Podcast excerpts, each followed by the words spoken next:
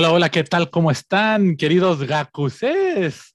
Ha llegado la hora que estaban esperando, su clase favorita, la hora chingüengüenzona, con los profesores eh, más uh, buena onda de todo el instituto, que es Tamane Tamane Gakuen. Gakuen, Sí, profes buena onda, pero no barcos. Exacto, no, no ¿O somos sí? barcos. No, no, Somos no. medio Bueno, es que quién sabe, porque somos medio sobornables.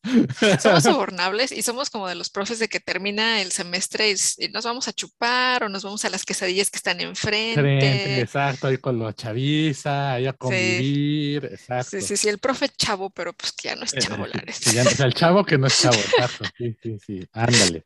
Sí, Así, sí, sí, sí. sí, justo, el que, el que les dice, ¿qué onda, chavos? Yo, yo les pago unas chelas. ahí". Ajá, sí, sí, sí. Esos, los, los profes que tienen TikTok, híjole, híjole. Ay, Dios, calla que sí tenemos es- TikTok. No, ya sé, por eso lo digo.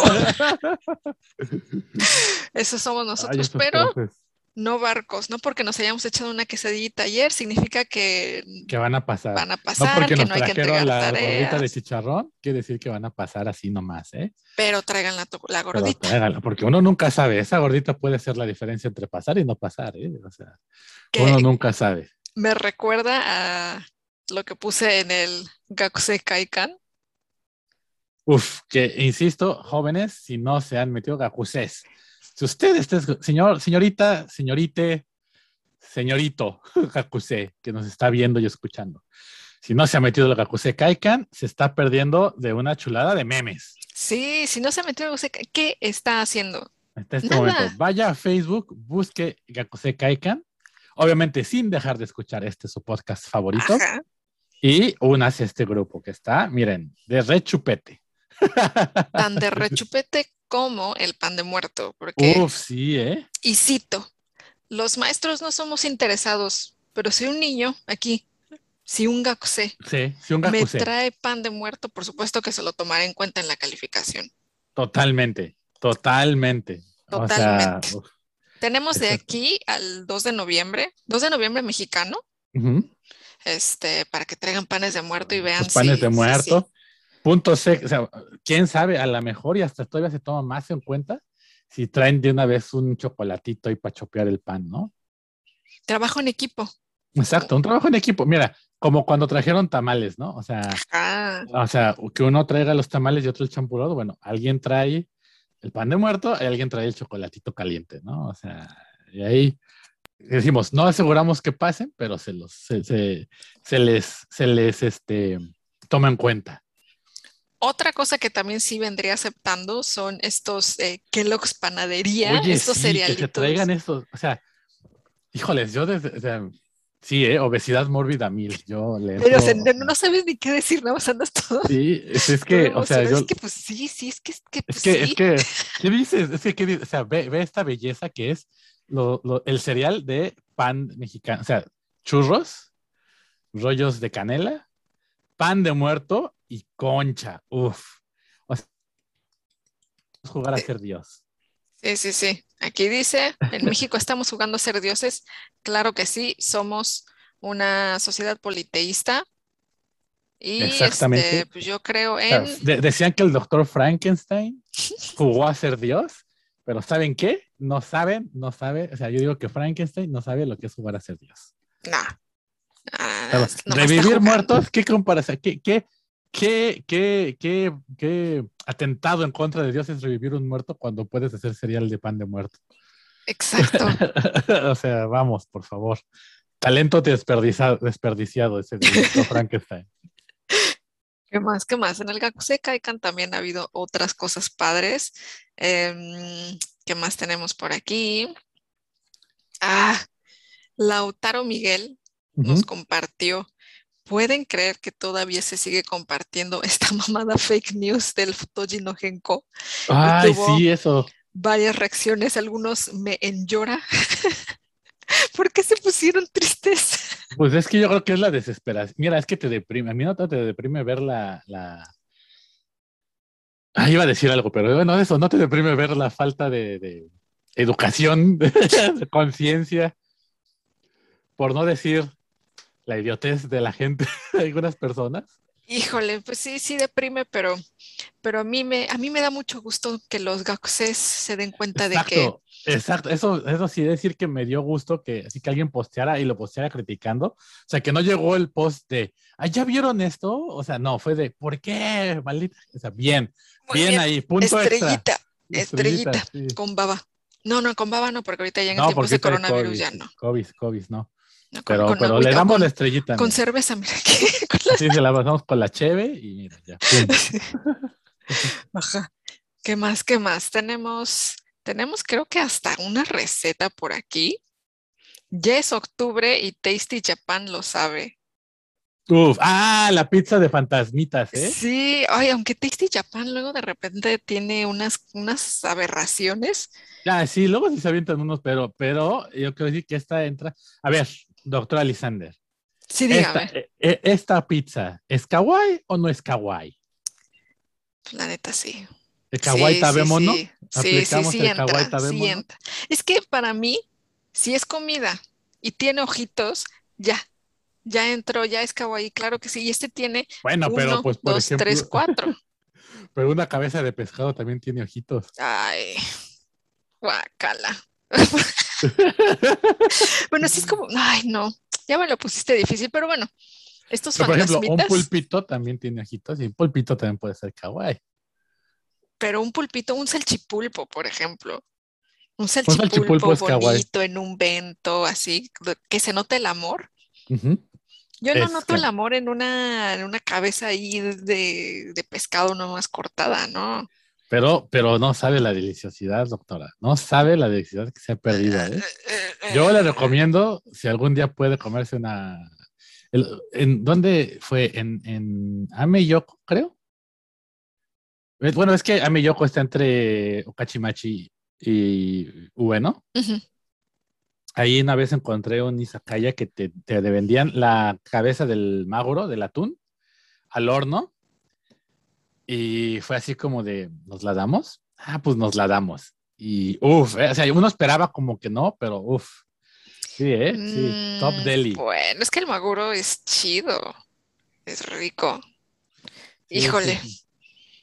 Mira, lo va a pensar.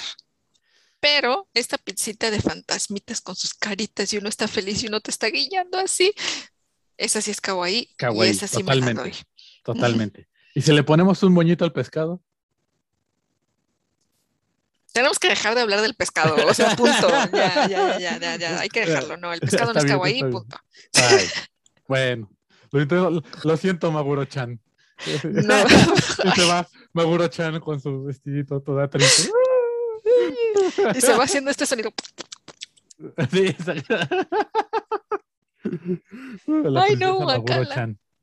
Bueno, pues ya creo que esos son como los highlights hasta ahora. Ah, no, no, no. Había otro que tú habías mencionado sobre los, el episodio de Los Simpsons. Ah, claro, claro, claro. El Pica. Saludos al Pica. Este, que puso sobre el episodio de Los Simpsons, que creo que es el episodio 23. Eh, bueno, él, preguntaba que le habían contado que, que lo habían, que lo habían eh, censurado aquí en Japón, ¿no? que, no habían, que no había sido emitido aquí en Japón. Eh, bueno, para empezar, primero, así como nota de cultura popular, los Simpsons nunca fueron populares en Japón. O sea, tuvieron como un seguimiento de algunas personas, sobre todo porque salieron en televisión. El primer problema es que salían solo por cable. Y la segunda es que la verdad el humor de los Simpsons es muy difícil de traducir al japonés. O sea, creo que no, como que no, no, no, va mucho con el tipo de comedia japonesa a la que están acostumbrados. Entonces, como que nunca tuvieron mucho pegue, ¿no? Más allá de los personajes, a lo mejor por el diseño o así.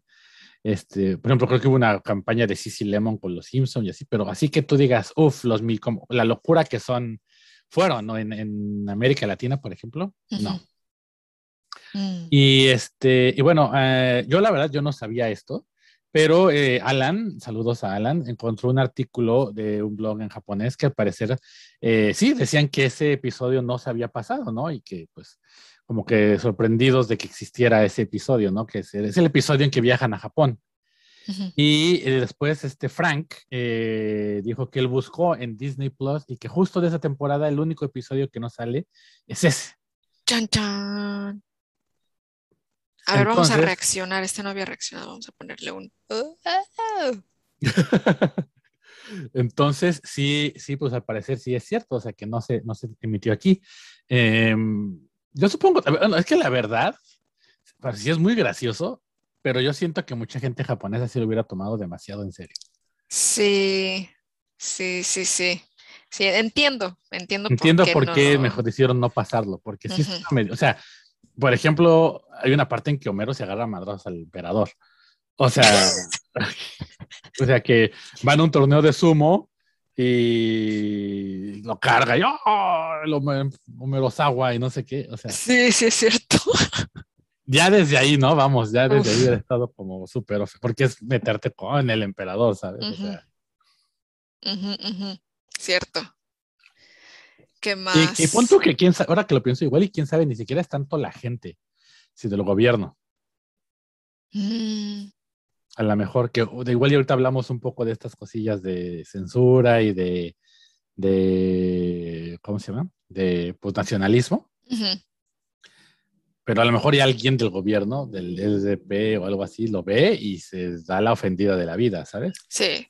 Y La, la, empresa que los transmitía, pues se hubiera metido en problemas. Entonces fue más, igual también fue nada, más que evitar ofender a la gente, fue más un, ¿sabes qué? Nos evitamos problemas, ¿qué les parece, no? sí, no, totalmente entendible.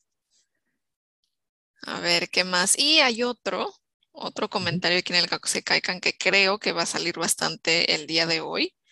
Dice eh, de Amairani Hofner, perdón por no haberlo leído bien. Buenos días, Senses y Gakuses. Quería saber si era posible que en algún momento hagan un episodio sobre el artículo 9 de la Constitución japonesa.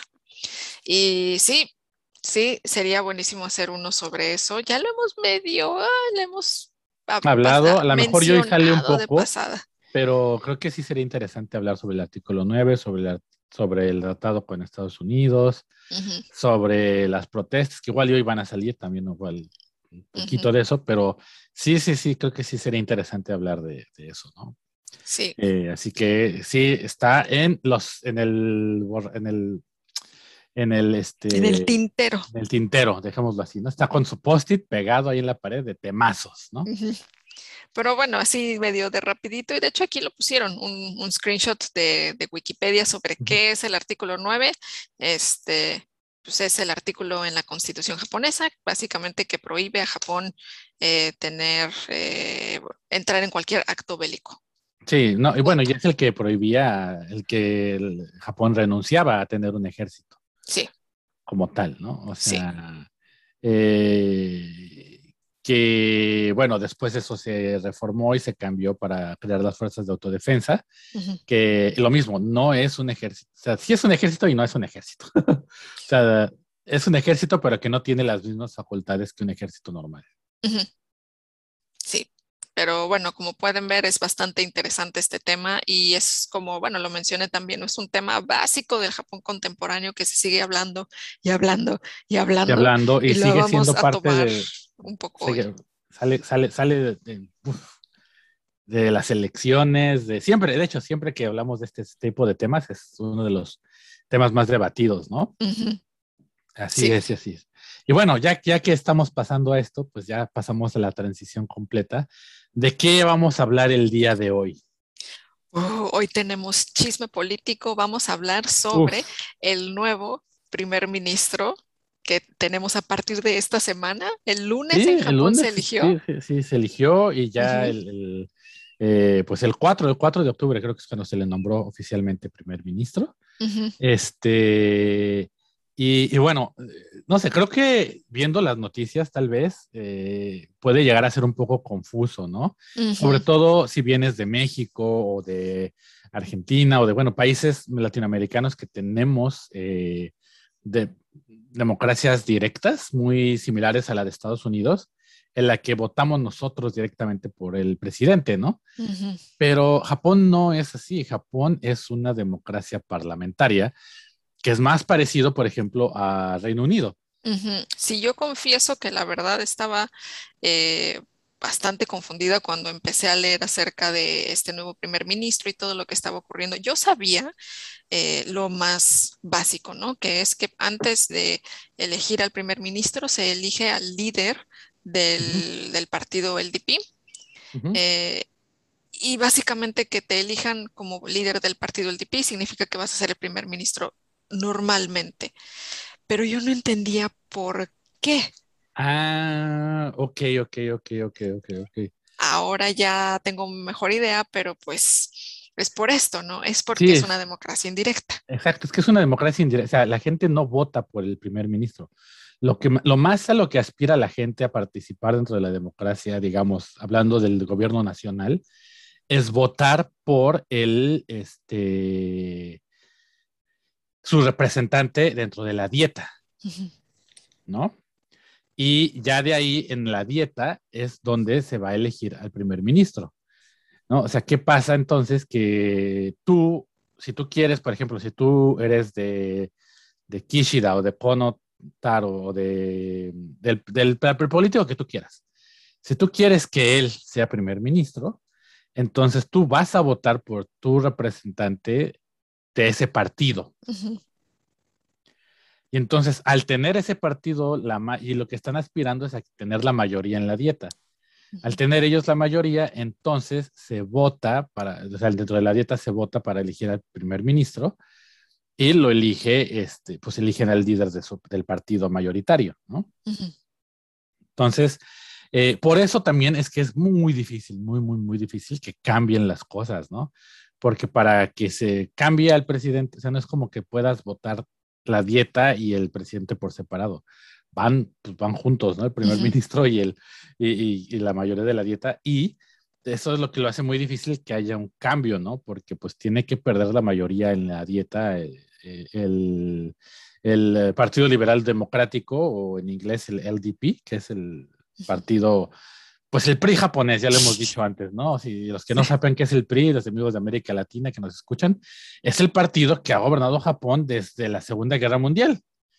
Salvo un par de ocasiones que ni siquiera fueron muy largas. El LDP es el que ha manejado todo, el LDP es el que ha manejado toda la política japonesa por los siglos de los siglos, amén, ¿no? O sea, no hay otro partido que le haga un contrapeso fuerte ahorita, al menos, ¿no? Oye, es que eh, creo que querías explicar qué era el PRI y explicaste qué era el LDP. Ah, no, no, no, no, quería explicar qué era el LDP. O sea, yo le dije qué es el PRI.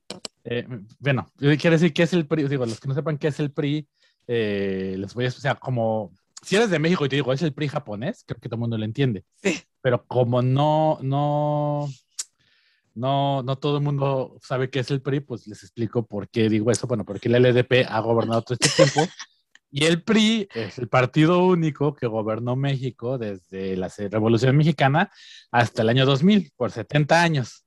Mm. Ok, ok, ¿ya? Ah, ¿De dónde? ¿Qué pasó? ¿Cómo del PRI el LDP? Sí, sí, sí, sí. Entonces, eh, bueno, para empezar, por eso es la analogía, ¿no? Porque ambos partidos gobernaron un chorro, casi, casi como partidos únicos. No partidos únicos, sí ha habido oposición, pero pues no lo suficientemente fuerte, ¿no? Este, y bueno, ahora ya es muy, yo creo que va a ser muy difícil que pierda el LDP la, la mayoría, ¿no? Porque, bueno, no es como antes, como por ejemplo aquí en mi fotito, que pueden ver en el fondo eso es en mayo 19 de 1960, cuando se iba a renovar el, el, Tratado de Seguridad con Estados Unidos, refiriéndonos al artículo 9 precisamente, en el que se permite que Estados Unidos tenga bases militares aquí en, en Japón, a cambio de que Estados Unidos pues tire el paro, ¿no? Si, si hay alguien que quiera atacar a Japón, ¿no? Y pues la gente se estaba oponiendo un poco a esta, esta cuestión, ¿verdad?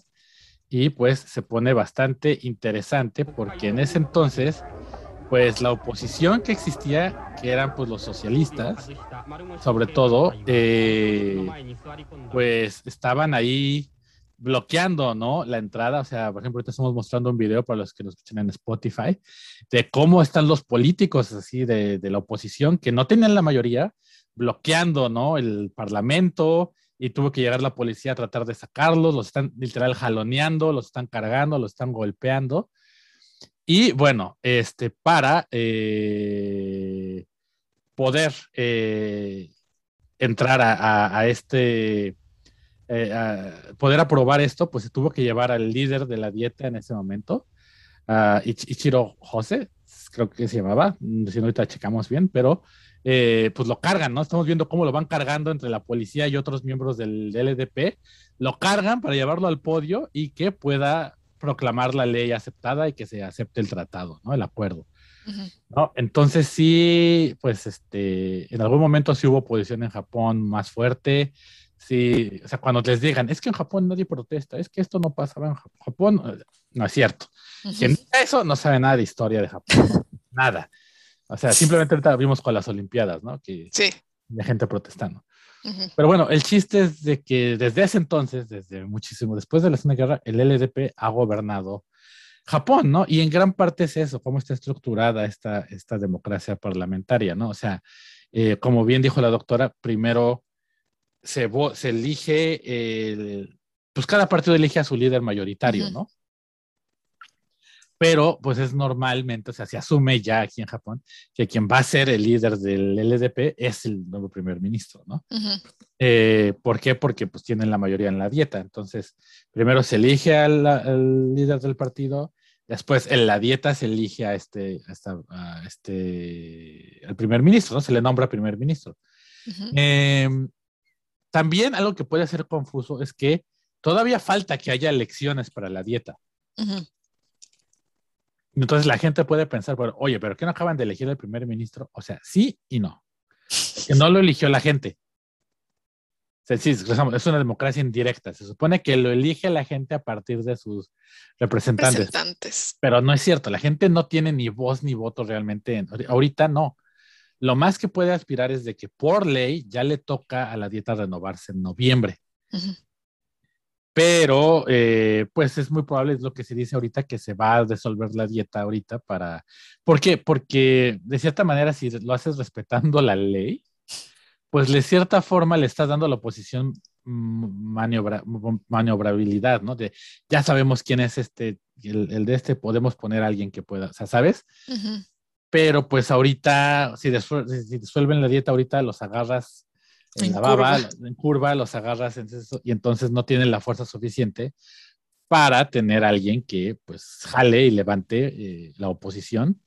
Uh -huh. Y pues lo más probable es que vuelva a ganar el LDP la mayoría y Kishida siga siendo primer ministro. Ahora, cuando hablamos de el LDP tiene la mayoría, luce algo así. Exacto. O sea, aquí son pues, 465 asientos Uh -huh. disponibles y el LDP tiene todos estos para ellos y además están en una coalición con otro partido que se llama Koumeito, que de hecho tal vez hablemos un poquito más uh, después sobre él, uh -huh. que este es un, un, partido que tiene pues eh, relación con un grupo religioso, es bastante interesante eso, y, y todos los demás asientos son eh, de la oposición. Sí. Pero como pueden ver aquí en estos colores está bastante dividida. Claro. Entonces, esos pequeños momentos en los que les puedes dar maniobra, maniobrabilidad a la oposición son importantísimos porque tienen todas las de perder simplemente por los números. Exacto, exacto, ¿no? O sea, por ejemplo, aquí vemos que tenemos que realmente, inclusive la oposición, no todos son izquierda, ¿eh? Ojo. También. Eh, eso es muy importante. Los, los, los eh, azules, los, los aquí este, están eh, los azules son el Partido Constitucional de Japón, Constitucional Democrático de Japón, que sería como la izquierda, ¿no? Como los socialdemócratas. De hecho, antes este partido se llamaba el Partido Democrático. Sí. Pero, pues bueno, lamentablemente tuvieron su momento de, de tener el gobierno, ¿verdad? Con Yukio Hatoyama como primer ministro. Este, y bueno, todo el mundo había pensado que era como el momento del cambio, que ya iba a ser todo diferente. Eh, pero pues Yukio Hatoyama solo duró un año como primer ministro, del 2009 al 2010. Que no se sorprendan, ¿eh? en las democracias parlamentarias es muy común que los primeros ministros cambian rápido. ¿eh? Es raro, más bien, el caso de que el primer ministro dure mucho tiempo, como por ejemplo Abe. Eh, y antes de Abe creo que el que más había durado era Koizumi. Mm.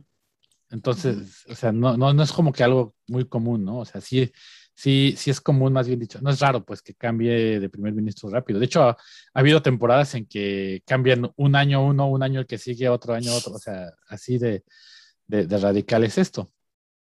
Eh, pero bueno, Hatoyama, pues, lo eligieron en el 2009 con una plataforma muy, pues muy esperanzadora, pero también muy, muy irrealista, yo creo, ¿no? Porque, por ejemplo, bueno, su primer promesa de campaña era que iba a, quitar las bases militares de Estados Unidos, ¿no?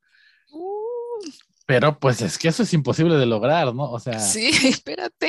No, o sea, prometió cosas que no podía hacer y eso precisamente fue lo que hizo que, pues que a la hora de que no pudiera manifestar ninguna de sus promesas de campaña, pues que la gente se decepcionara muchísimo de él, ¿no? Y tan fue el golpe, tan fuerte fue ese golpe que se tuvo que reformar el partido. Ish. Sí, sí, sí. Y pues bueno, ese eh. es el partido que estamos viendo ahora, este que tiene los puntos azules. Em, aquí dice que tiene 115 miembros, mientras que el LDP tiene el 278, más. O sea, más del doble, o sea, más del doble. De Comeito. Del Comeito, ¿no? Que el Comeito, como decía la doctora, es un partido que está vinculado con la Soka Gakkai. La Soka Gakkai es un culto, movimiento religioso, así decirlo, Creo que sí, se le podría llamar culto, no, no conozco todos un culto, los detalles. Es, de tendencias budistas. Sí. Y de hecho tienen una, tienen un templo en, la Ciudad de México, por Tlalpan, yo he ido. Sí, sí, sí, oh. sí, sí, Inclusive hasta doy clases de japonés básico ahí hace, uh, este, cuando todavía no sabía tanto de esto. decía, ay, sí, qué padre. Japón. Sí, exacto. me caían re bien los alumnos y todo, pero pues no sabía que era tan culto y que tenía hasta una rama, tienen una rama rama política que es el Comeito, el partido Comeito, y que tienen también una universidad. O sea, sí tienen ahí, yo creo que es cultos religiosos es uno de los más poderosos, las, mm. Sí, sí, sí, sí, sí. Sí, es bastante interesante ese caso. Pero bueno, ellos son los que están actualmente arriba de todos, de todos nosotros. Exacto. Y, decidiendo. Exacto, ¿no? O sea, porque, insisto, la gente no tiene ningún tipo de injerencia en decidir quién es el líder del partido, ¿no? Y bueno, ¿quiénes eran los candidatos que teníamos ahora para ser líderes de partido? Sí, teníamos cuatro candidatos. Aquí tengo los nombres de todos. Dos de ellos eran mujeres, dos hombres. Eh, las mujeres eran eh, Sanae Takaichi, la otra era Seiko Noda. Luego de los hombres teníamos a, eh, bueno, Taro Kono, que, también tendremos que hablar de él bastante. y a quien ganó, Fumio Kishida. Todos ellos, como ya lo hemos dicho, son, este, bueno, son miembros del partido LDP y todos ellos eran los candidatos para ser líder del partido. Mm. Entonces, em, pues bueno, ¿qué podríamos decir primero? ¿Tú a quién le ibas? ¿Quién era tu menos peor? Es que te decir exacto, es que quiera votar por el menos peor. Y yo creo que el menos peor sí era Conotaro. Yo también. no soy muy fan de él porque es medio engreído. Sí, no es mi persona favorita tampoco pero de todos era el menos peor y era el más progresista. Sí, y ahora también hablando de progresista, es progresista dentro del LDP. Claro, claro, porque en realidad, en realidad, yo creo que la que hubiera sido como, uff, la top era Noda. Noda, sí. Ella, más, ella todavía es más progresista, todavía es más abierta. Ella ha trabajado mucho por los derechos de las mujeres. Sí. Sí, pero sí, estoy, de acuerdo. Yo no creo que, precisamente como era un extremo, no creo que tuviera el poder para ganar. Sí, no, y de hecho creo que ella quedó en cuarto lugar, ¿no? Eso demuestra un poco que, pues, muchas, eh, pues mucha oportunidad no tenía y demuestra también un poco qué es lo que el LDP espera de un líder, qué es lo que quieren que se represente. En primera, pues todavía no está listo para una representación femenina y mucho menos una que efectivamente vaya a abogar por los derechos de las mujeres, que también, bueno, lo tendremos que hablar. Pero bueno, al final, al final este, tuvo que haber una, una revancha, por decirlo así, ah, este, claro. porque estuvo muy reñida la, eh, la carrera y al final quedaron como finalistas Taro Kono y Fumio Kishida. Y de hecho, eh, Taro Kono iba ganando. Y al final, pues no. Al pues final fue Kishida quien ganó. Y, y Taro Kono iba ganando. Y por una diferencia mínima, ¿eh? Por poquito, exacto. Es que eso es lo que iba a decir. Taro Kono es bastante popular dentro, bueno, dentro del LDP no lo sé, pero por lo menos en, el circuito eh, político sí es popular, pero también en las redes sociales y con los ciudadanos. Es, el, es, el, político con más seguidores en redes sociales. Sí. Y que te interactúa más y, yo creo que es el que la gente, ahora, mm, eh, este hombre tiene pues más de 50 años, ¿no? Sí. Y es considerado el joven revolucionario, cambio, o sea, reformista. También para que piensen en la pues, mentalidad dinosaurica de, del LDP, ¿no? Que ya piensan que alguien de 50 años es el joven reformista. Sí. ¿Y cuáles serían como sus reformas? Una de ellas es em, querer abogar por el matrimonio igualitario que es algo, uh, a ver, espérense, espérense, ¿qué estás comiendo? Mm, baby costera. ¡Yam! ¡Qué rico! Yo estoy comiendo pan para el susto porque. Ay, sí, porque nos tembló. paréntesis, ustedes no están para saberlo, pero nosotros para contárselos, pero nos tembló. Sí, estábamos empezando el chisme y así de, ay, no, y ya viste que dijo no sé quién. Ay, sí, que, nos que que hoy. Y que luego así, no, ahorita nos vemos, bye. Sí, Sí, no, y ahora sí, un pancito para el susto. Porque sí estuvo medio, medio. Y, yo no sé si eso sea como un, mensaje de un símbolo, un, signo de algo, no sé. Esperemos que no. Sí, esperemos que no, pero estuvo fuertecito y nos asustó. Sí, sí, sí, la neta sí. Pero bueno, ¿en qué estábamos? Eh, ¿Cuáles son sus reformas? ¿Qué es, mm. ¿qué es este gran eh, pensamiento del futuro que tiene Conotaro? Pues em, matrimonio igualitario, que yo creo que ya es, o sea, un, derecho básico. Claro, claro, claro. Otro es este, también buscar la, más la igualdad de género. Entre eso, una de las eh, de los primeros temas que existen en la gente que se les estaba preguntando mucho a los candidatos es si se va a dejar que las mujeres tengan eh, apellidos separados, que eh, ha sido un tema bastante debatido en general en la política japonesa, porque existe este discurso de que no debe de haber apellidos separados porque eso atenta contra la familia, contra los valores familiares y que este, la la familia japonesa ya de por sí está bastante destruida y por eso la gente no está teniendo hijos y entonces la economía está yéndose al carajo y todo eso. O sea, es como toda una avalancha allí de que, bueno, ¿y eso qué tiene que ver con mi nombre? Y eso, eso que tiene que ver con la Navidad. Con la Navidad.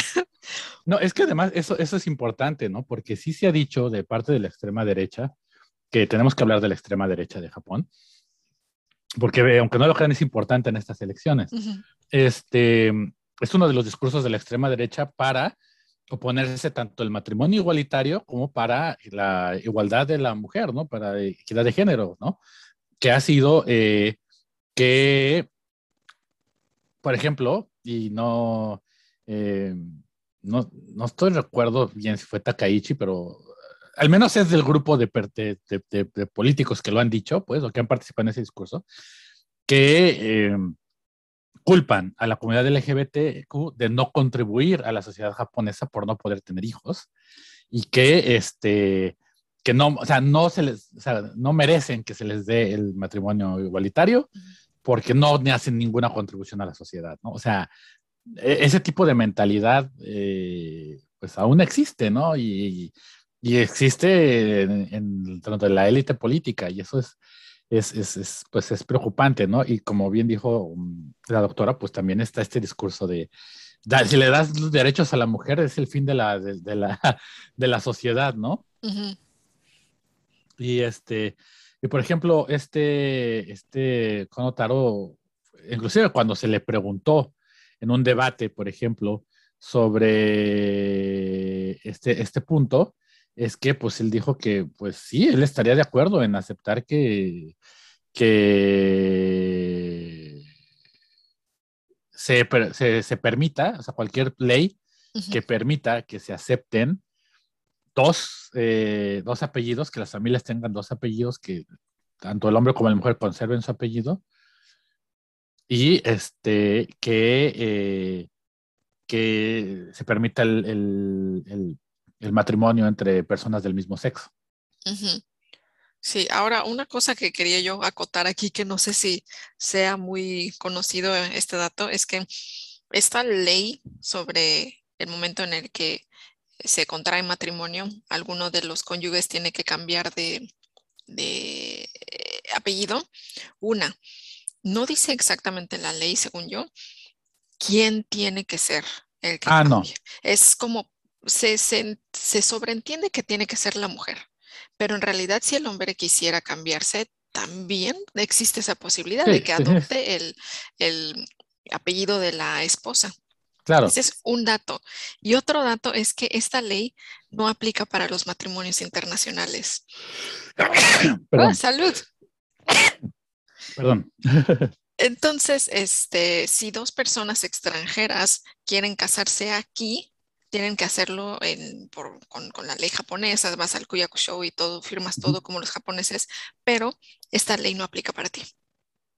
Si tú quieres conservar tu apellido, puedes conservarlo. Si tienes 13 apellidos como tenemos nosotros en Latinoamérica, te quedas con tus 13, no pasa nada. Solamente aplica para los japoneses, lo cual también es, bastante interesante, ¿no? Sí, es justamente curioso. esa es la familia para ellos, la familia japonesa heterosexual.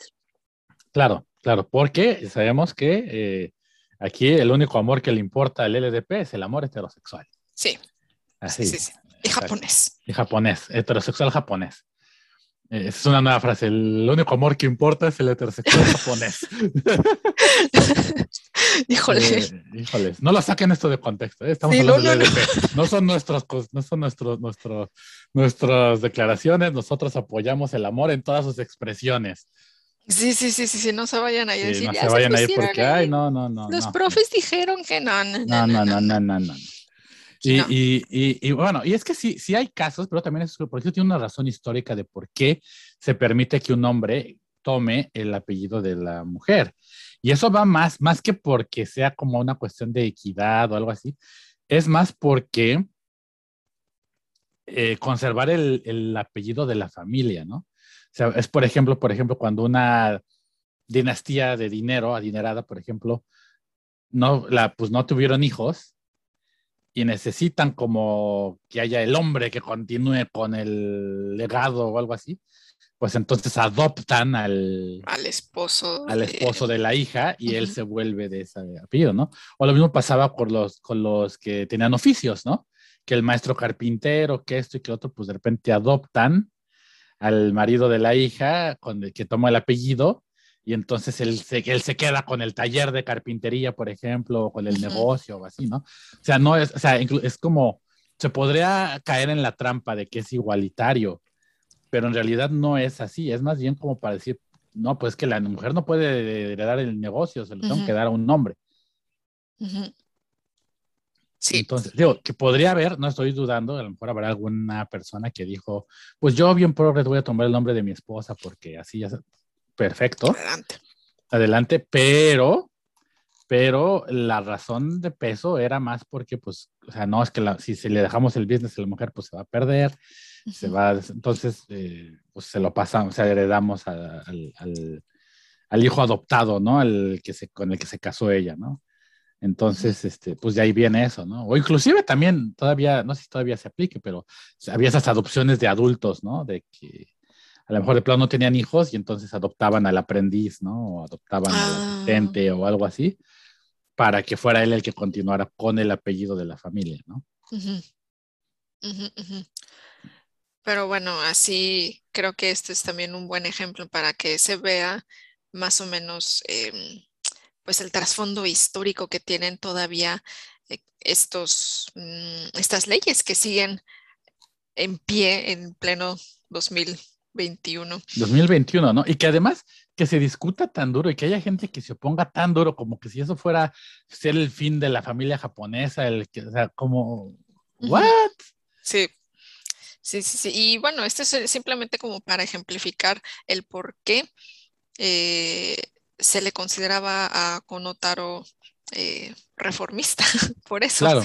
Y por eso es que era como nuestro, pues no, no, no voy a decir que lo apoyábamos, pero era como la opción menos peor dentro de estos cuatro. Em, ¿Quién más? Estaba Takaichi. ¿Qué opinamos de Takaichi? Uf, Takaichi es. Uy, esa señora. No, no, no. Es. Eh, para empezar, creo que ahí, se podría llegar a caer en. Eh, eh, estaba, estaba como que bastante... Eh, porque, por ejemplo, en algunos, en algunos medios internacionales, no sé por qué, la pusieron ella como que la que podría ser la primer ministro de Japón, primer ministro mujer, ¿no? Ay. Y era como de, ay, no, Dios nos libre. ¿no? no, no, no, no, no, calla, no. Porque, o sea, como que muchos medios internacionales se fueron con la nota de que era mujer y que la apoyaba, era apoyada por AVE. Por AVE. Y pues decían, ah, pues va a ser la primer ministro. Pues cuando hay notas que no tienen ni, idea del, del, aparato político de aquí, ¿no? Porque sí, es mujer, pero el que sea mujer no quiere decir que sea progresista, ¿sabes? De hecho, muchos grupos feministas estaban en mm. contra y se opusieron y expresaron su opinión en contra de Takaichi porque pues Takaichi es de, la, o sea, es de derecha, pero derecha extrema, no es centro derecha, ¿no? O sea, es, lo más extremista y es inclusive parte de este grupo que es conocido como el Nippon Kaigi. Sí, sí, sí, que creo que aquí es buen momento para explicar qué es el Nippon Kaigi. Híjoles, es, es, es, es, pues, ¿cómo decirlo? El Nippon Kaigi es el grupo de extrema derecha, ¿no? El lobby de extrema, de extrema derecha de Japón, ¿no? Es un, eh, eh, pues sí, un grupo bastante, bastante eh, conflictivo, porque, y además que ya tiene rato que existe el Nippon Kaigi, ¿no? Sí, se fundó creo que en 1997. Es, este, se juntaron dos facciones, dos grupos también de ese tipo que son también de extrema derecha, y aquí el, el, el por qué había mencionado también lo de Komeito y de que era también un, este, un grupo religioso. Estos dos grupos eh, nacionalistas de extrema derecha eh, eran también grupos religiosos. Algunos eh, tenían un poco una mezcla ahí de, de Shinto con budismo, etcétera, pero de hecho recogen mucho del, del sintoísmo como eh, religión nacional tradicional pura, ¿no? El caso es que estos dos grupos se juntaron en 1997 para hacer el Nippon Kaigi. Y uno de los miembros, uno de sus eh, miembros académicos más destacados, es este señor que se llama eh, Akira Momoichi. A él, en una entrevista, una vez le preguntaron que él cómo definía el Nippon Kaigi qué es, cuál es el objetivo. Y él dice, bueno, bueno, Nippon Kaigi es una organización en la que nosotros trabajamos para poder recuperar el Japón tradicional. Y queremos también que se deje de negar lo bueno, todo lo bueno que tiene el Japón original. Él lo dice como Honrai no Nihon no Yosa o Hitesuru Yame. ¿No? Y, bueno, creo que es bastante interesante cómo él lo pone, porque de hecho aquí creo que podemos recomendarles que vean también nuestro episodio sobre, eh, ah, sobre Nihon Chingon, Nihon Jinron, sí, sobre Nihon Jinron. Y sobre el sobre emperador. ¿no? Emperador, sí, exacto, para que entiendan un poco eso, ¿no?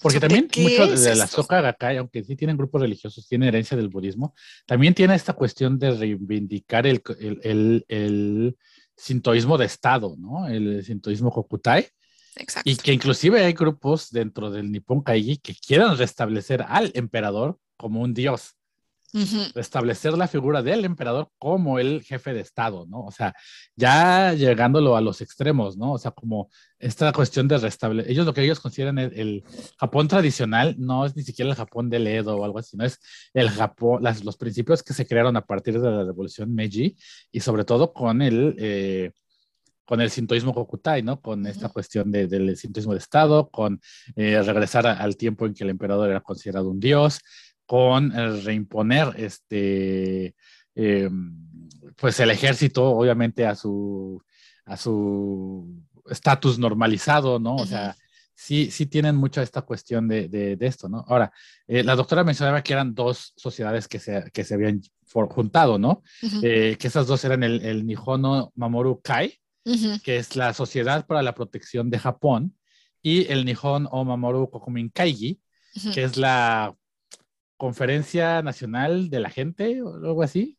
Sí, sí, sí, sí. Conferencia de la Gente o la, la Conferencia Popular, por así Ajá, decirlo, ok. para proteger Japón, ¿no? Eh, que es del 81, ¿no? Que ambas, pues son organizaciones anticomunistas totalmente, o sea, pues básicamente medio fascistas, de hecho, o fascistas, o sea, anticomunistas y que eh, se oponían al, al, al, comeito, que es curioso, ¿no? Porque el comeito es, es, es, es, es, es este... Pues son besties. Son besties de, del LDP, pero en su momento fueron, se, se, se opusieron a, a, a, la Soka Gakkai, ¿no? Que es, que es budista, ¿no? Este, eh, y que pues también traían como ahí una cuestión ahí en contra de ellos, ¿no? Porque eh, pues la Soka Gakkai con todo y todo, que tiene ahí algunos bemoles, pues como que es un poco más pacifista de cierta forma, y entonces como que no les veían bien, ¿no? Y también como que no veían bien que una organización tuviera tanto, una organización religiosa tuviera tanto poder, Uh -huh. ¿no? Entonces pues estaban en contra del comunismo y en contra de esto, de este, de este, de esta organización eh, religiosa, ¿no? Y actualmente pues se estima que tiene alrededor de 40 mil miembros, ¿no? Más o menos. Más o menos, más o menos. Y, o sea, no es, no es como que sea la mayoría de Japón, ¿no? O sea, creo que eso es muy importante. No es la mayoría de Japón lo que son partes de Nippon Kaigi. De hecho, yo creo que la mayoría de la gente no está de acuerdo con, con ellos. Uh -huh. Pero tienen a miembros importantes en posiciones claves. Tienen a gente muy poderosa dentro del Nippon Kaigi. Eh, por ejemplo, de entre los miembros que destacados, pues están Abe, Shinzo Abe. Abe, Abe himself. O sea, Shinzo Abe es parte del, de, de, de, de del, del, es como su special, su, le dicen en inglés special advisor, como su consejero uh -huh. especial. Este, Yuriko Koike, uh -huh. es miembro, la, la, la, actual gobernadora de Tokio y que fue ministro de defensa, uh -huh. es parte de, del Nihon Kaigi. Takaichi. Este, Takaichi es parte de Nihon Kaigi, que la posible eh, posible primer ministro, ¿no? La candidata al primer ministro.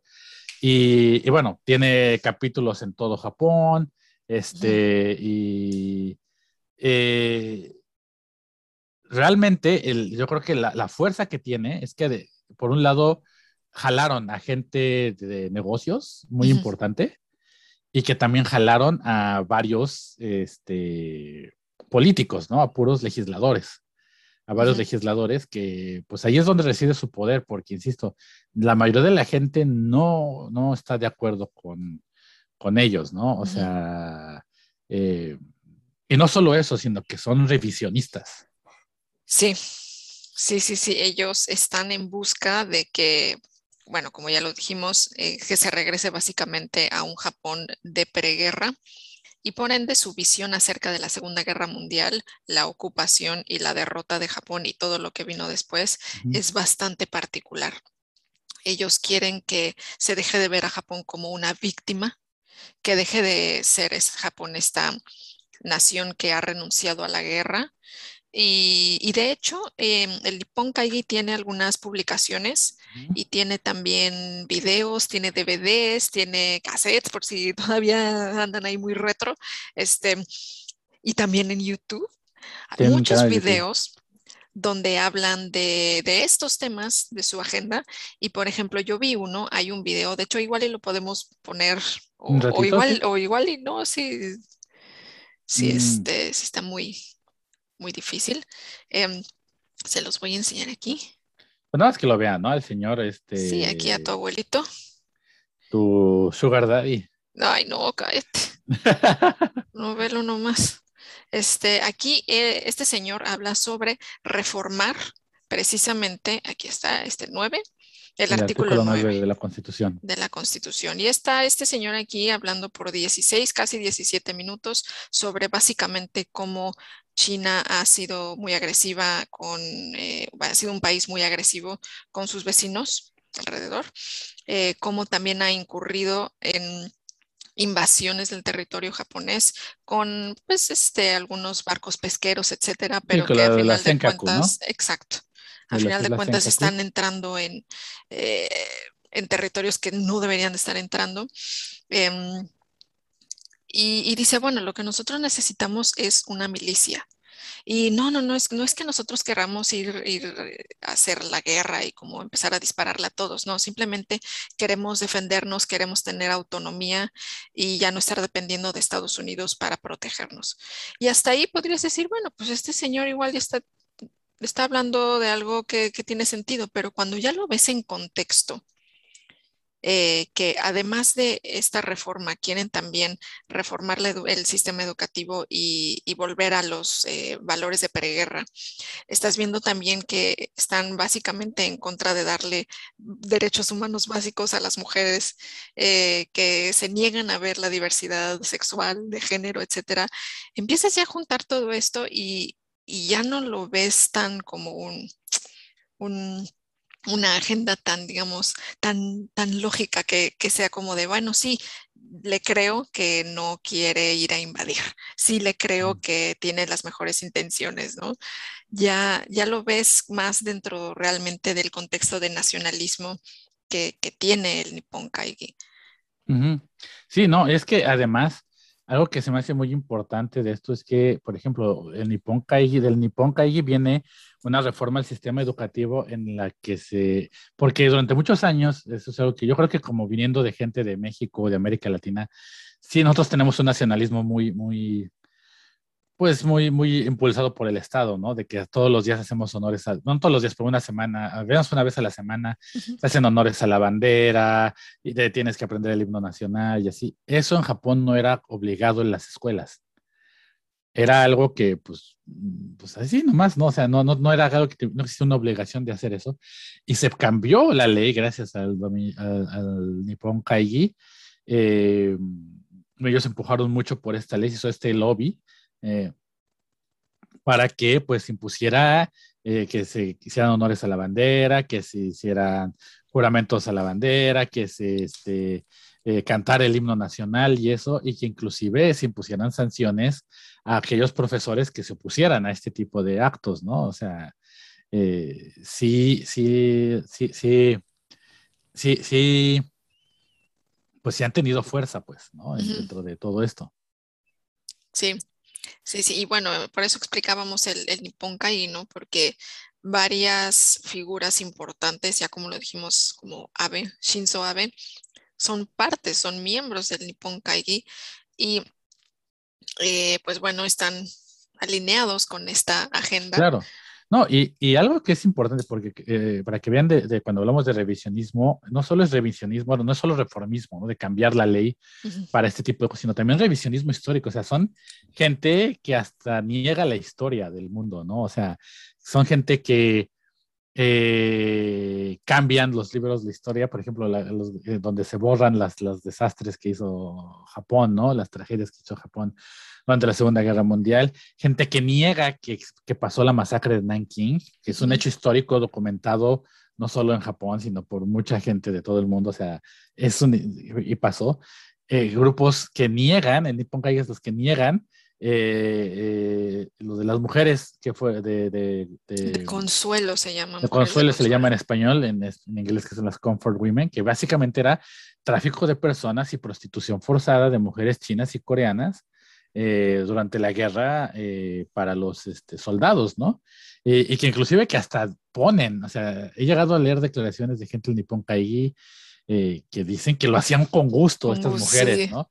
Que, que, lo hacían por ganar dinero y que vivían muy bien y que, o sea, ¿sabes? Era como de, pues, no creo que ser secuestrada por el ejército, que te manden a otro país a, servir a los soldados, no creo que sea un placer y un gusto, o sea. Sí, no, no, no, pero bueno, ese es, ese es el Nippon Kaigi y de allí están saliendo pues varios políticos tienen muchas, muy, metidas sus manitas allí y, tienen muchas manitas metidas en el LDP. Entonces, eh, pues bueno, por eso es un poco, digamos, preocupante, por decirlo así, que exista todavía esta mayoría en, la dieta. Y bueno, a final de cuentas tenemos que regresar ahora al tema del eh, Kishida, del nuevo primer ministro. Él, ¿qué onda? Él es de, del Nippon Kaigi, es, es, miembro, eh, ¿cómo, cómo, lo vemos a él ahora frente a todas estas críticas que le hicimos al, al LDP ya está? Yo, eh, mira, yo siento que, vamos, vamos a ver nuevamente, regresemos a los cuatro miembros, ¿no? Tenemos a Takaichi y a Noda, ella de extrema derecha, ella, no diría extrema, pero es más de izquierda, mucho más reformista vamos a ser sinceros, precisamente porque estaban en los dos extremos, no tenían forma de ganar, ¿no? Entonces, la competencia era entre Kono Taro y este... Kishida. Kishida. Pero yo estoy seguro que Abe impulsó a Takaichi para que la gente votara por Kishida, bueno, para que los Kishida pudiera ganar. Mm. Si solo hubieran ganado, estado Taro y Kishida, es muy probable que Kono, que Kono hubiera, Kono Taro hubiera, hubiera ganado. Tenía, tenía mucha fuerza y se vio, o sea, se vio que sigue teniendo mucha fuerza.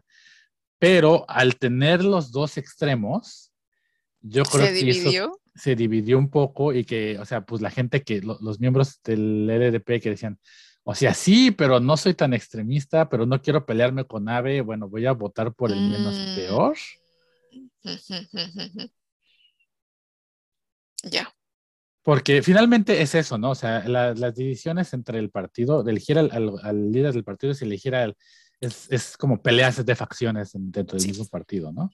Pero hay muchos que no son, no son miembros de una facción actualmente. Entonces ahí es donde yo creo que ganó y pues poniendo es, híjole, es que no voy a votar por la de extrema izquierda, pero tampoco voy por la extrema derecha, pero no quiero quedar mal con Ave. Eh, bueno, pues quisiera. ¿No?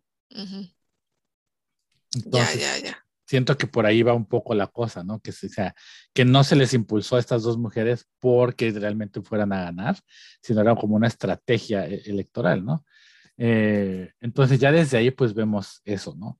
Eh, ahora, Kishida, eh, pues sí ha coqueteado ahí con el Nippon Kaigi, o sea, es pues, muy cercano a, a, Abe, ¿no? Este, este hombre. Y se ha tenido ahí sus coqueteos con el Nippon Kaigi, pero no es como Takaichi, o sea, para nada, ¿no? Eh, pero sí es, pero aún así sigue siendo bastante conservador, ¿no?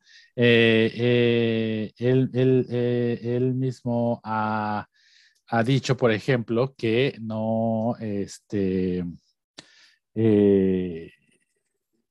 no, no ha, este, ¿cómo se llama? No, no ha eh, apoyado. O sea, cuando se le preguntó en el debate, por ejemplo, sobre, sobre el matrimonio del mismo sexo, sobre lo de los dos apellidos, que son pues de las cosas más fuertes, hablando de equidad aquí en Japón, que están ahorita fuertes, pues él mismo dijo, no, no creo que estemos listos para algo así, ¿no? no, no creo que es el momento necesario, ¿no? Entonces, él sigue siendo conservador, ¿no? Pero no es, no es, este, pues al menos no es de la extrema derecha, ¿no? Tan extrema.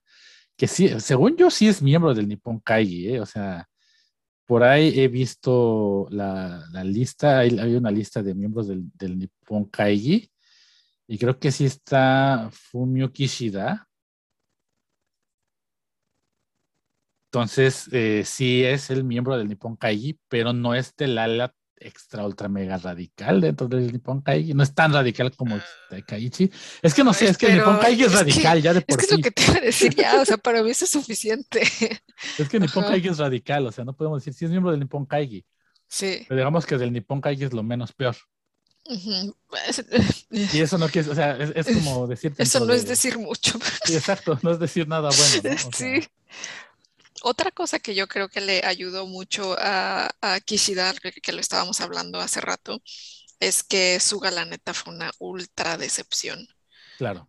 Sí, o sea, y, y, y creo que se nota también un poco en, en el, este, ahí hicieron una encuesta, hicieron, creo que ayer, antier, una encuesta sobre em, el, la aprobación que tiene el nuevo gabinete de Kishida y pues no le está yendo tan bien, ¿no? Y estaban comparando la encuesta que se hizo cuando Suga subió como primer ministro y, eligió su, gabinete, ¿no? Y Suga tenía un sesenta y tantos por ciento de, aprobación y Kishida tiene un cincuenta y tantos. Entonces, este, pues es un 10% menos, ¿no? Que, que está apenas empezando, o sea, ya está empezando jugando en modo difícil, pero creo que eso demuestra que, que en Suga como que se pusieron algunas esperanzas de que pudiera ser un poquito más, este, un poquito más abierto, que las cosas mejoraran. Este, también estábamos justo en medio de la crisis de, la, pandemia. la, pandemia. entonces era como decir, Suga, vamos, por favor, represéntanos a nosotros, a la gente. y Suga nos quedó mal a todos. Justo dijiste, diste en el punto clave, represéntanos a la gente. Suga es de los pocos políticos que no es descendiente de políticos. O sea, Kishida, Abe, por ejemplo, son de familia que vienen de políticos, ¿no? Y muchos de los miembros del LDP, como Koizumi Jr., por ejemplo, o sea, vienen de familia de políticos y de políticos de años. De hecho, el abuelo de Shinzo Abe fue soldado, fue general de la Segunda Guerra, o sea, fue fue de, la, fue de los militares y de los militares extremistas, o sea, no... Lo estamos jugando aquí. Sí, exacto, ¿no? Fue de, fue, de hecho, Abe mismo ha dicho que su abuelo fue el que le metió el amor por Japón, o sea... Ok, por el Japón original, por el Japón tradicional. por el Nippon Kaigi, exacto, sí. Eh, entonces, hay muchas familias de políticos así, y su ganó Ahora, él políticamente se vendía como que era el hijo de un, ah, es que yo soy hijo de un agricultor, que es un simple agricultor de fresas, sí, pero de fresas, o sea, tú sabes que la fresa aquí es carísima, o sea, no es un pobre agricultor, era de industria agrícola fuerte, o sea, no eran pobres, su familia no eran pobres, ¿no? No, pero pues no era de políticos, ¿no? Entonces, eso mismo hizo que la gente pensara que él iba a cambiar las cosas, ¿no? Que realmente iba a ser una voz de la gente, porque pues no estaba atado a ninguno de estos compromisos familiares de años. Y al final resultó ser igual o peor, ¿no? Que todos, ¿no? Y creo que eso fue lo que hizo que fuera una gran decepción, ¿no? Porque eh, ya al final ya, ya estaba abajo del 50% de aprobación, ¿no? O sea... Sí, al final creo que llegó como por los 30, 20. Hubo un momento en el que hubo hasta como un meme de que había más porcentaje de de pruebas positivas de coronavirus que el de, aprobación. sí. Híjole, pues mejor ya reírse para, para no llorar. Sí, exacto, ¿no? Que digo, también pues, es un periodo difícil que le tocó a Suga, ¿no? Pero eh, precisamente como venían las Olimpiadas y todo eso, como que la gente esperaba que tomara las decisiones correctas, ¿no?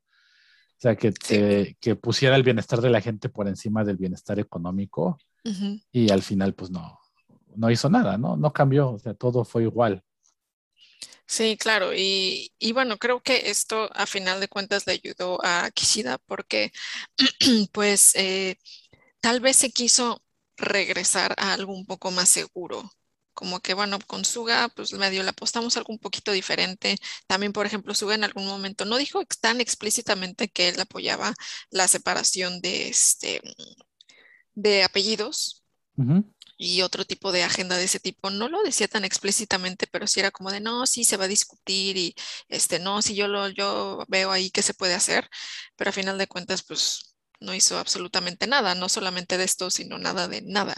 Entonces, eh, creo que en general eh, la idea fue un poco de, bueno, pues le apostamos a alguien que podría tener un perfil un poquito diferente, no salió bien, regresemos a alguien que es seguro.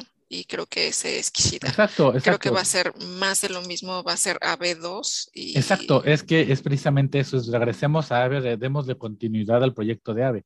¿Por qué es eso? O sea, Fíjate que he visto yo muchos comentarios de algunos, no, no muchos, pero algunos comentarios de, de algunas eh, personas, este, de algunos académicos gringos, este, en especial, que no sé, que, que como que lo pintan como que el principio de una nueva era, como que van a romper con los iconoclastas, sabe, así. Es como de, iconoclastas de dónde, si todo sigue igual, no ha cambiado nada, ¿no? El, si hubiera ganado con Otaro, todavía te lo hubiera querido, que es posible que una nueva era, ¿no? eh, que igual, insisto, no porque Konotaro sea reformista quiere decir que es de izquierda o muy progre, ¿eh? o sea, Ujú, no, no, es no. progre dentro de los cánones del LDP. No quiere Sí. decir que sea muy, muy progre o que sea muy de vamos a hacer una democracia más directa o no. Y aún así puede que nada más lo esté diciendo como parte de su campaña y como quedar bien. Eso no significa que realmente Claro, lo que vaya lo a vaya a hacer. hacer. Claro, claro, claro. Entonces, eh, en realidad yo Kishida siento que es una figura muy gris. Sí, sí, de hecho, este, cuando estábamos hablando, ¿no? De mira, resulta que ya hay nuevo este, líder del LDP, así, a ver quién es, que estamos viendo yo así de quién carajos es Kishida. ¿quién es Kishida? Y ya nos pudimos a buscar. Ah, no, pues sí. Pues, pues, ¿qué es este güey? Dice. Sí, sí, O sí. sea, no, y a o sea, digo, yo te lo ubicaba perfecto, sí, obviamente. pues todo el mundo lo ubica, ¿no? Pero, pero a este Takaichi hombre, también por, es lo, que no. por O sea, malas razones, pero la ubicaban, pero Sí, sí, sí. Ahora, ah, Kishida sí, o sea, tiene una, una car- carrera política larga. O sea, bueno, al menos empezó desde el 93 y él es de Hiroshima, ¿no? Representa- ha representado a, Ah, sí. a- eh, a Hiroshima. Ujú. Eh, por ejemplo, en el primer ab- ga- gabinete de, de, de Abe estuvo como ministro para los asuntos relacionados con Okinawa. Este también estuvo a cargo del Ministerio de Ciencia y Tecnología con el primer ministro Fukuda. O sea, no, no, no, no es que alguien que no tengas, que tenga cero experiencia, ¿no? Pero pues tampoco es como que, insisto, la mejor opción, ¿no? O sea, vemos, es parte del Nippon Kaigi, ¿no? Y como le dije, pintémoslo un poquito, no es de la peor ala del Nippon Kaigi, pero es Nippon Kaigi, sigue siendo Nippon Kaigi, o sea, es malo, punto, ¿no? O sea, no hay Sí. una forma de hacerlo. Este. eh, y, y- y bueno, también estuvo eh, como, como ministro de Relaciones Exteriores con AVE. Eh, entonces, pues, eh, no, no sé, eh, no sé, eh, eh, no sé qué, mm, pues más allá de eso, no es una figura que tú veas que jale los reflectores, ¿no? Que pues sí es, sí está como, pues, como interesante, ¿no? Insisto, yo creo que, como tú dices, yo estoy muy de acuerdo contigo, fue una votación del LDP, ojo, que insisto, se votó, pero no se votó la gente, votó el LDP, LDP. fue uno como, pues vamos a regresar a la era AVE, ¿no? Vamos a darle Ujú. continuidad, porque finalmente AVE, eso se le tiene que reconocer. Yo no soy fan de AVE, no me gusta nada de lo que hizo. Ya hemos hablado aquí en el episodio 1, hablamos de Abenomics, de que todo esto que se ha vendido como el gran reformista que cambió Japón no es cierto, es- No. son mentiras y que no mejoró la situación económica de la mujer, ni se integró a la mujer al, al sistema económico, ni nada de lo que había dicho que iba a hacer pasó. Eh, que bueno, también que mucho de lo que se le decía como reformista es, de- es como el iconoclasta de que es que redujo la tasa de desempleo a bello, sí, pero de todos esos, lo vimos ahorita con la pandemia, todos esos empleos no eran empleos seguros, No, eran empleos de baitos. servicios, eran empleos, eran baitos y eran baitos que valieron para pura con, con, la, con la pandemia, ¿no? Entonces, este, eh, Abe, pues ha sido durante mucho tiempo, bueno, con todo eso, es un periodo de estabilidad que le hacía falta a Japón ya de hace tiempo, porque desde Koizumi realmente no habíamos tenido un primer ministro estable. Se había estado cambiando cada año, cada dos años de primer ministro, y pues Abe duró ocho años. Ocho años. Ocho años en el poder. Entonces, yo siento que es una tirada de, ahorita no estamos para, o sea, como que con Suga se vio de, ya vamos a regresar otra vez a los ocho a, a ver, cambiar primer ministro como cambiar calzones vamos a regresar a, AVE, ¿no? No AVE per se, pero a un modelo estilo AVE y para pues dar estabilidad al menos. Sí, él, mismo ha dicho que ha querido, que quiere continuar, con él mismo quiero decir Kishida, él mismo acaba de decir que eh, quiere continuar un poco con el modelo de Abenomics. Él también tiene ahí sus sugerencias también, pero la idea principal la quiere continuar. Eh, incluso también este, se está pensando en que vuelva el Go to Travel, que ahí no recuerdo si Go to Travel fue de Suga o de Fue de Suga. Fue de Suga, fue de Suga. Ah, fue, de Suga. fue de Suga, pero lo que no sé es si ya estaba cocinándose desde Ave, ¿sabes? ¿Quién sabe? Porque fue de las primeras políticas que se aplicaron con el, gobierno de Suga. Con la pandemia, ¿no? Con el gobierno de Suga. Ah, entonces, de Suga, ok. Entonces. Sí, ahí no, no lo tenía muy, muy fresco si era de Suga o de Ave, pero bueno, eh, a final de cuentas lo que, lo que quería decir era que este, pues llevamos ni una semana de que ya es primer ministro él y ya se está diciendo que se va a regresar a dos eh, pues proyectos económicos que ya hemos visto antes, Abenomics y Go to Travel. O sea, no, no, no, no, dice, no, es, como de aquí acabo de llegar, esto es lo que yo traigo, esto es lo mío, estas son mis propuestas. Sus, sus propuestas es retomar cosas de antes. Y pues bueno, creo que eso es lo que podemos esperar de este nuevo primer ministro. Tal vez un poco más de lo mismo. Sí, sí, sí, sí, sí, sí. Este, y, y no solo eso, fíjate, creo que también es interesante yo estoy pensando que hasta la mejor va a haber un return de Cool Japan. ¿Sí crees? ¿Por qué? No creo que sea completo, pero que va a haber algo ahí, porque ya empezó a decir que va a ser algo por el anime y que no sé qué. Entonces, algo me dice, porque Cool Japan fue de las de las políticas en bandera de, de AVE. Entonces estoy pensando que por ahí va a haber algo también ahí medio, eh, medio mm. retorno a eso. ¿Quién sabe, no? ¿Quién sabe? No puedo asegurar, pero ya ahí anda ahí diciendo. Que también, bueno, regresando, ahora vayámoslo, aterricémoslo un poco al mundo otaku, que esa noticia se volvió viral, ¿no? De que es que les dice que es fan de Kimetsu no Yaiba y que va a apoyar a los, ¿no? A ver, amigos, no es el primer primer ministro otaku que hemos tenido. El primer ministro otaku fue Taro Aso, el taradazo que era e, este fan de Rosen Maiden y que inclusive hizo, eh, hizo, hizo su eh, rally político en Akihabara, ¿no? Justo en el boom de, de, los otakus, de todo eso, él, él, y él decía que le gustaba mucho Rosen Maiden, inclusive se le conocía como Maidenazo. ¿Cómo no? Así que ese fue nuestro primer ministro otaku y nuestro primer primer ministro otaku y que además este, fue de los que impulsó Cool Japan desde un principio también. Mm. Eh, fue el que, bajo él, cuando él fue, ministro de Relaciones Exteriores, fue que se lanzó el, el, eh, concurso internacional de manga. Mm. Así que no es el primero. Y tampoco, y también las cosas no cambiaron. Y con Ave, que fue con Cool Japan, que fue el top de eso, no, no cambiaron las cosas para la industria me gustaría pensar que sí van a cambiar las cosas en la industria y que se le va a dar más dinero a los creativos, pero eso no depende de, del primer ministro, eso depende de la industria per se. Entonces, vamos, ¿no? O sea, eh, ahí sí yo pienso que si algo, algo podría cambiar es que los creativos japoneses aprendan inglés y empiecen a irse a otros lugares.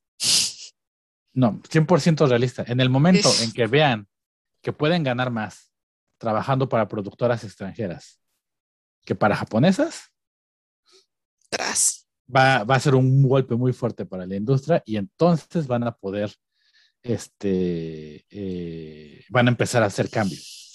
Pero mm. mientras no, no va a pasar nada. Entonces, Este, esa es mi declaración, punto. Pero bueno, regresemos un poco a, a Kishida. Este, pues sí, yo no creo que vaya a ser ningún cambio radical. Yo no veo que vaya a ser alguna reforma importante. Inclusive también ya se le preguntó, porque recordemos que también durante la renuncia de, de Abe, sí se le juntaron varias cosas a Abe. La pandemia, las Olimpiadas, que pues iban a pifiar, ¿no? Y aparte estaba arrastrando varios escándalos de corrupción. Sí. Va, entre ellos, el más importante era el de una escuela. Uh -huh que su esposa era parte como del, del, consejo directivo y que al parecer les había ayudado para poder conseguir los terrenos para construir sí. la escuela y que habían conseguido una lanita por ahí, o sea, sí había ahí un, una cuestión de corrupción. Pues ya se le ha preguntado a Kishida directamente, ¿se van a retomar los casos de corrupción? Y ella dijo, ¡de! -huh. Seguro. Uh -huh. También este, le no? preguntaron sobre eh, hubo un caso en el que hubo, hubo un fraude tal cual en unas elecciones en Hiroshima. Mm. Que, les, que, de ahí me acordé que, que, dijiste que él era de ahí o que había sido representante de ahí, este, que en unas elecciones se, pues se dirigió millones de yenes, o creo que hasta, ¿cuánto sería? Como Ichioku, Uf, pues un montón de dinero. Ichioku, Mira, no. Ichioku Gohyakuman. Uh, creo que son billones, son, ¿no? Mmm, billones de dólares, sí, sí, sí, son mil millones, ¿no? Sí, son millones de dólares, eso sí. Pero bueno, millones de dólares se, pues medio So- que ahí se fueron medio desapareciendo, no sé qué. Este, y al parecer, eh, varios de esos milloncitos se destinaron para comprar votos, básicamente, para eh, unas elecciones en Hiroshima. Y le preguntaron a él también, oye, este, ¿y qué onda? ¿Qué va a pasar con esta investigación que sí se estaba haciendo sobre esto? ¿Y, cómo- y qué va a hacer, qué vas a hacer tú para asegurar que esto no vuelva a ocurrir? Porque ese dinero vino del Ah, LDP sí, sí, y sí, se fue al. LDP para las elecciones del LDP. O sea, sí o sí, esta es tu responsabilidad. Y él dijo, ah, no, pues este, yo te hablo. O sea, si hay necesidad de que yo explique, yo explico, sí, ¿eh? precisamente, o sea, que se le, ha, se le ha dicho eso, o sea, ¿qué se va a hacer con los casos de corrupción? ¿Qué se va a hacer con lo de Hiroshima? ¿Qué se va a hacer con...? Sí, yo te hablo al Eh, rato, al rato vamos. Te ¿qué onda, mando no? Ujú, ujú. Sí, mira, dile a mi asistente, al rato vemos, ¿no? O sea, vamos, no, no va a pasar nada, ¿no? O sea, no se les va a tocar a esos, a esos, a esos políticos, ni, y pues también él está, estoy seguro que estuvo envuelto en ese, en ese chanchullo, pues él era representante de Hiroshima, o sea, vamos, ¿no? O sea, pero no, no, no ha habido, no ha habido nada al respecto, ¿no? Eh, y bueno, también por ahí andaba corriendo un chisme en Twitter, ¿verdad? La chisma, Chisme, chisme. chisme de que eh, uno de sus nuevos miembros del, del, del gabinete, este, eh, estaba, ¿cómo, cómo se llama? Bueno, no es miembro del gabinete, pero es Takagi Tsuyoshi, Que básicamente va a ser el que lleva las negociaciones con la oposición en la dieta. Eh, fue acusado, fíjate, fíjate nada Ya más, sé ya fue acusado alguna vez de robarse calzones, bueno, ropa interior de mujeres en su ciudad natal de Tsuruga, en Fukui. Bonito, qué bonito. O sea que cuando estaba en sus treintas, eh, le, robó la ropa interior a una chica que tenía 20 años, ¿no? Y, y que, y además estuvo medio, o sea, medio psycho killer el asunto, porque eh, este hombre consiguió una copia, y bueno, copió una, una copia de la casa de la mujer y se metió a robar los calzones eh, utilizando guantes blancos, ¿no? O sea, ya tiene un cargo. Y ese hombre va a estar en la dieta, va a estar el, representando al LDP y va a ser quien el encargado de negociar con la oposición. Muy bien, qué bonito. Qué bonito. Así la cosa. Nombrado por, por Kishida, ¿no? Pues porque pues así está la cosa muy bonita. Ah, Y, Y entonces, pues tenemos eso, tenemos lo del el, el, el Japan Travel, Mm, que pues yo no siento, o sea, no es nuevo, ¿no? Y que ya la gente también estamos como, de, ay, no, otra vez no. Sí, ay, estás viendo y no ves. Ay, Sí. pero pues bueno, a ver, a ver qué pasa. ¿Tú, tú, Ahorita, tú qué esperas? ¿Tú qué opinas? Híjole, yo creo que no van a, haber muchos cambios, como ya lo habíamos dicho. Eh, creo que se va a seguir con Abenomics igual. Eh, siento que también solamente por seguir copiando este modelo va a querer él tener como su propia iteración ¿no? del Womenomics, ahí a ver cómo le pone, a ver qué, qué le va a añadir. Este, eh, casos de corrupción los va a seguir este, diciendo, ay, sí, yo te hablo, ahí Sí, te mando pues, un line. Eh, eso sí, es lo que espero de eso. Este, ¿qué más? Eh, Afortunadamente se puede decir, él no tiene ahorita una crisis como la tenía Suga, que era el, el peor momento de la pandemia. Mm, Ya está casi un 70% de la población eh, vacunada y ya no hay Juegos Olímpicos. Entonces, en realidad, él tiene bastante espacio para empezar bien. Claro. Creo que por ahí tengo un poquito de esperanzas de que igual y algo levante económicamente, que pues Japón está bastante madreado, bueno, todo el mundo está bastante madreado, a ver qué pasa. Eh, Eh, y sí, pero finalmente, y eso también te lo pregunto a ti, no veo mucho eh, para dónde podría ir la situación actual del abrir las fronteras o no. Yo creo que se van a abrir, pero para negocios y como con muchas, muchas restricciones, pero volverse a abrir realmente como para eh, recibir a estudiantes, recibir a personas que ya encontraron un trabajo aquí, este, todo este, bueno, abrirse normalmente otra vez al, al mundo híjole, no creo que eso esté todavía dentro no, de sus prioridades. Ni siquiera, ni siquiera por el turismo. no, no, no, no. Yo opino que si abrirse las fronteras nuevamente va a ser mínimo otoño del próximo año. Mínimo. Pero tú dices como para, eh, que para Un poco más viajar, general, sí, sí, exacto, gente, para que, ok. o sea, para viajar y eso. Y no creo que turismo. Yo creo que ya para ese entonces van a permitir a la mejor estudiantes y cosas Ujú, así.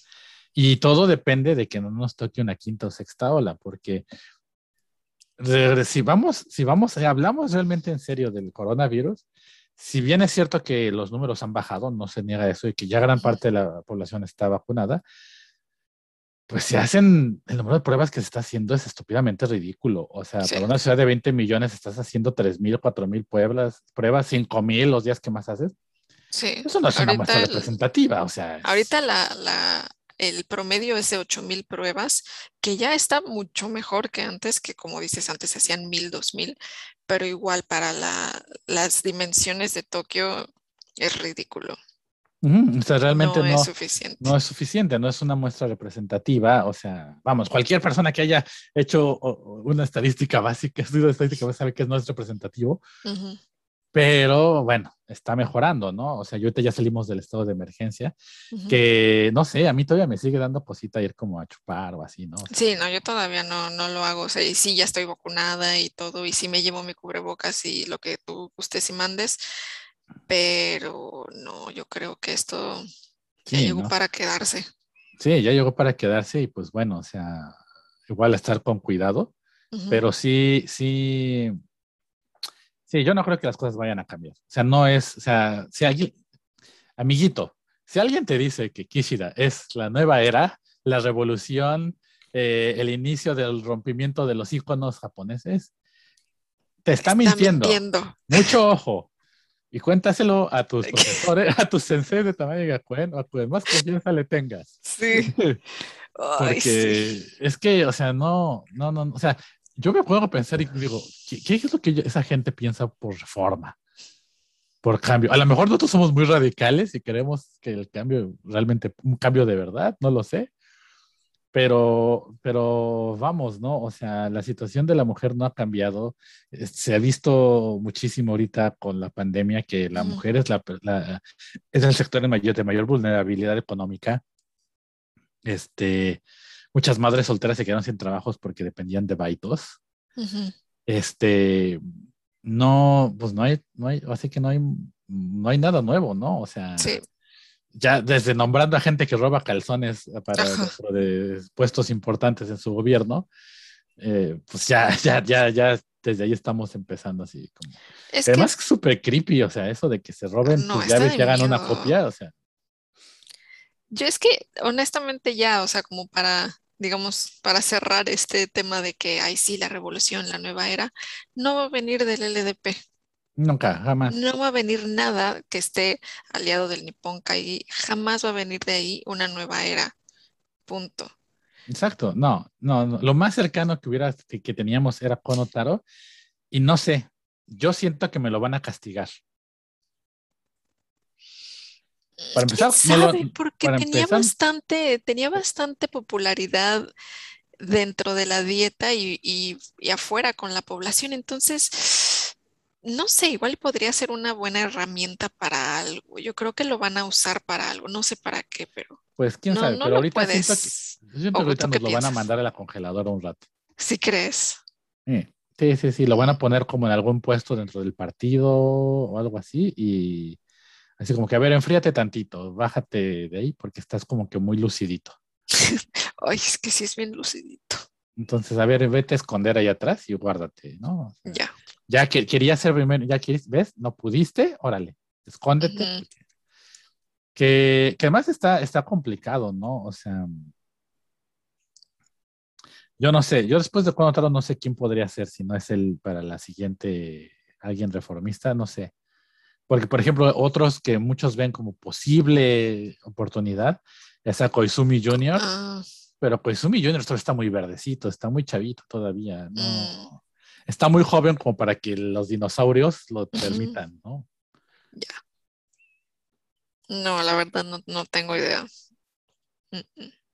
Entonces, pues, así es, como ya dijo la doctora, la revolución no va a venir del LDP.